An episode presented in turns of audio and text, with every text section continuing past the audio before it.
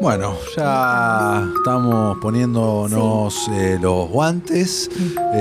Eh, ah, no, esto sin guantes, perdón. Porque es preparto todavía, no es parto. No, y no se ponga ningún guante, por favor. Estamos ingresando entonces a un Sí. lugar seguro, Lucía. Un lugar seguro. Sí, un lugar cómodo, eh, donde tal vez por última vez, porque no sabemos qué va a pasar de acá el miércoles que viene. No sabemos, no sabemos qué puede pasar mañana. Ayer fue quizás. creativo, te pregunto. Ayer en el mensaje que te mandé, en vez de preguntarte, ¿pariste? Te pregunté Sí. otra cosa. No, además me, hice- me hiciste reír genuinamente. Yo quería hacerte reír. Lo lograste. Porque Bien. aparte venía también de vuelta, ya era como que el día, estaba justo haciéndome otro estudio, era como otro estudio, me tengo que hacer.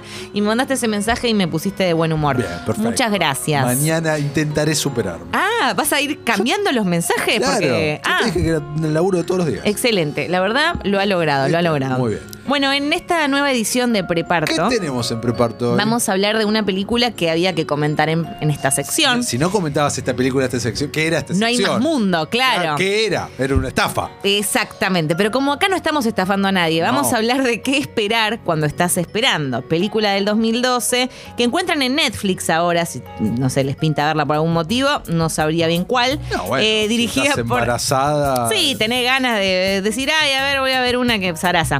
Eh, está dirigida por Kirk Jones eh, y esta película no podría no haber sido dirigida por un hombre por cómo eh, están dispuestas las características de sus protagonistas y, y de las mujeres en el film, ¿no? Sí. Cómo se retratan, que la verdad que es impresionante lo mal retratadas que está. están. Ok, perfecto. Eh, vos de- Es estás diciendo que si una mujer hubiese estado detrás de la dirección, esto hubiese sido Esto nunca, diferente. no podría No haber podría sucedido haber así. sucedido. No, no, no, no. O sea, sí, ya a priori, No. de- co- por suerte, en estos nueve años, cómo ha cambiado la industria en el sentido de que hoy es imposible que una película así la dirija un hombre, ¿no? Totalmente. Esta O sea- película no. O sea, Ya si lo hubiera te- dirigido Greta Gerwig, ponele, no hubiéramos tenido esta película. No, o, quien cualquiera, sea, o cualquiera. cualqui- quien o sea. cualquiera. O alguien Igual- más deconstruido, va. Sí, ya o sea, en, no sé. en 2012 alguien tendría que haber dicho, "Ey, no sería más conveniente que esto lo dirija una mujer, pero bueno, no importa. Es que sorpresivamente además es medio contradictorio, porque en algunas cosas quieren ayornarse, entre un millón de comillas, y terminan haciendo lo contrario, ¿no? Eh, son varias historias que de alguna manera se unen, ¿no? Cada, cada protagonista está experimentando una situación de maternidad diferente. R- r- conocidísimas, ¿no? Estamos hablando de Cameron Díaz, de Jennifer López, de Elizabeth Banks eh, y Anna Kendricks, ¿no? Que serían como las cuatro, si no me estoy olvidando a nadie, las cuatro mujeres que están atravesando situaciones de embarazo de diferentes maneras, ¿no? En el caso de Jennifer López, ella va, está por adoptar. En el caso de Anna Kendrick, que es la historia que a mí hasta el día de hoy me sigue gustando un poco más. Me parece un poquito más. La historia de Anna Kendrick es con eh, Nate Archibald eh, de Gossip Girl y de The Voice. Me olvidé, eh, Aquaman. ¿Cómo se llama el personaje que es como un Aquaman en The Voice? Eh, Se me acaba de ir. De, Deep. Gracias, Deep, Deep. Bueno, es Deep in the Voice. Ellos dos tienen una, como una pequeña historia de amor, o sea, tienen sexo casual. Una noche queda embarazada con esa pegada de la película. Una puntería. La puntería y eh, bueno, nada, pasan una serie de, de situaciones ella pierde, tiene una pérdida, pierde al bebé a las, no sé, seis semanas, una cosa así. Entonces, bueno, te muestran un poco cómo lidian con eso. Es la que me pareció dentro de todo poquito más como mejor realizada, más correcta, menos exagerada. Lo que me pasa con estas personas es que, ¿viste cuando ves una comedia y tipo los personajes hacen eh, hacen cosas y, y reaccionan de maneras en donde decís, si esto ocurriera en la vida real, serían psicópatas, gente loca. Loca. Por ejemplo, Elizabeth Banks eh, tiene una. Está Rebel Wilson, me acabo de acordar también, que hace como de la amiga y la, la empleada de Elizabeth Banks. Y ella tiene un local de ropa de bebé y está como, están todas obsesionadas por tener hijos aparte, obsesionadas, pero a un nivel que decís, pero ¿qué le pasa a esta gente? Por eso digo que es como todo, todo es un montón. Y ella en un momento queda embarazada y suena un celular y empieza a romperlo con un martillo, con algo que tiene a mano, porque dice, no, no, no, celulares no cerca del bebé. Pero ¿qué clase de, de persona, qué, qué- qué persona hace eso? Y Rebel Wilson aparece y le dice, ese era mi celular con esta voz. Le dice, ay, perdón. Y vos decís, pero ¿quién rompe un celular así para que no esté cerca del... O sea, ¿qué le pasa a la Claro, gente? última lo tirás Por favor. Bueno, eso por un lado, este tipo de cosas pasan millones, millones. Hay una historia también con Dennis Quaid, eh, que está casado con una chica muchísimo más joven, en un papel también muy lamentable. eh, que bueno, no me voy a poder ondear en eso. Después todas, los típicos clichés de siempre, todas vomitan eh, en situaciones en donde hay público. Por ejemplo, Cameron Díaz es entrenadora de ese tipo de, de shows, tipo de, ¿cómo se llama? De Biggest Loser, por ejemplo, esos que era gente con sobrepeso que tenía que perder Sí. unos kilos y zaraza. Bueno, ella hace algo así y está en un contest y termina vomitando en la copa que, que gana, delante de la gente, una cosa horrible.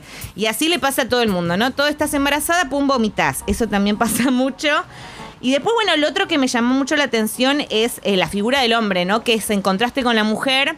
Siempre son como re gamba, re copados, re piolas. Y ella siempre es la que tiene un plan de parto exacto que tiene que cumplirse al pie de la letra. Tiene, no sé, Claro. es una cosa impresionante que decís, pero ¿a quién le pasa eso? Hay que comprar, ponerle, quedan embarazadas y al mes ya están comprando todo.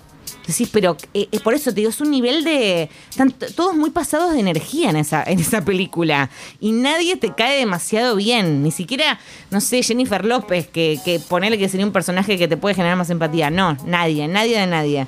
Así que, ¿vos la llegaste a ver? Yo la vi en su momento, la verdad que no me la acuerdo, me la acuerdo cero. Eh, o sea, ahora que estás diciendo, viene a mi mente No, es tremendo. algunas tremendo. cosas. Me acuerdo que no me había gustado, no me había eh, causado gracia. Es que ese es el punto, Eh, la cual. película tuvo su éxito, no es que recontra re- la, la rompió, pero tuvo su éxito. Y acá eh, el libro es de 1984 y Mm. está considerado uno de los libros más influyentes de los últimos 25 años. Eso es impresionante. Hasta el día de hoy se sigue vendiendo. Es un muchísimo. recontra re bestseller. eh, Totalmente. Lo otro que también es, eh, ya, eh, como se supone que es lo más gracioso, una de las cosas más graciosas de la película, es que hay un grupito de hombres que son como las parejas que ya tienen hijos que Sí. se juntan en la plaza o en el parque con sus bebés y en los cochecitos. Ajá, y siempre te los muestran, no sé si te acordás, Chris Rock es uno de ellos. Sí, sí, y sí, te los muestran siempre como en cámara lenta, tipo, ah, son- ah, con ese tipo de música, tipo como que ahí vienen los boludos con, lo- con el coso y que están rayonados. Y, y no, son re machirulas y hacen ese tipo de comentarios onda. You don't know what you're after, o tipo, you should be terrified, como deberías estar, deberías estar asustado, o sea, se te viene terrible y todos esos lugares comunes de guarda, dormí ahora porque después no dormís nunca más. Tienen millones de diálogos de esas pero, características. pero eso existe. Eso existe. Yo lo escucho Solo que acá todo está llevado al extremo. Igual sí, yo también lo he escuchado, me lo han dicho un montón de veces. ¿Qué te dijeron? Top 3 de las cosas que te han dicho. Que más me han irritado. O que más te han dicho. Eh, una es eso, dormí ahora porque después ya no dormís más, no lo más. cual me pone muy de mal humor Ese porque es el top 1, porque aparte vos atos- atesorás dormir. yo atesoro dormir y además no tiene ningún sentido, porque ¿qué significa? Entonces, como duermo todo ahora, después, eh, ¿qué, qué tengo? Como Reserva. resto de reserva de sueño. Sí, ¿Qué claro. clase de comentario absurdo es ese? Bueno. Ese sería uno. Top uno. Después, eh, top 2 sería. eh, bueno, no, te- mucha pregunta de, de náuseas y de. de- de- Bueno, pero eso es estás pregunta. con- sí, es más pregunta.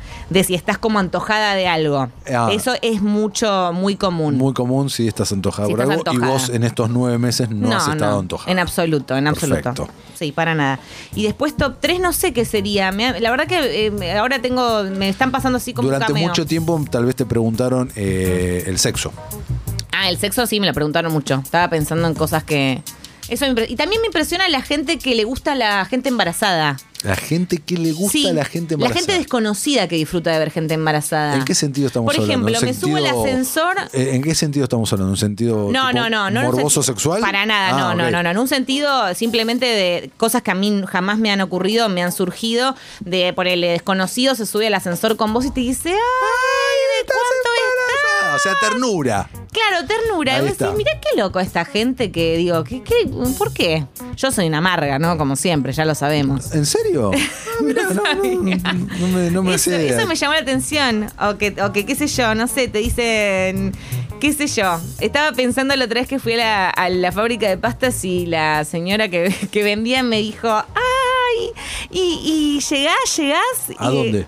Claro, y ¿A yo pensé que me hablaba señora? de plata y me estaba hablando del bebé. Yo le digo, no, sí tengo justo.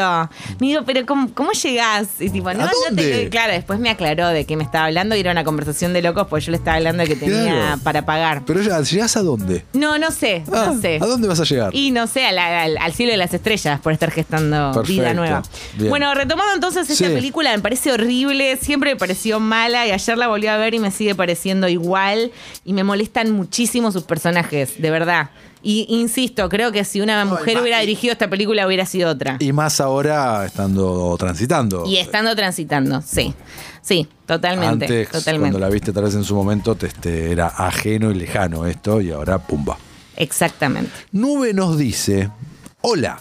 Hola. Para esta sección, ¿podría ser Mirá quién habla o ya la hicieron? No la hicimos. Una comedia para mí, punto buena. Besos se los quiere. Bueno, ¿por qué no? Si el miércoles que viene todavía seguimos en camino, Sí. traigo Mira quién habla. Perfecto. Promesa de Boy Scout. Listo. Es verdad, Lucía fue Boy Scout.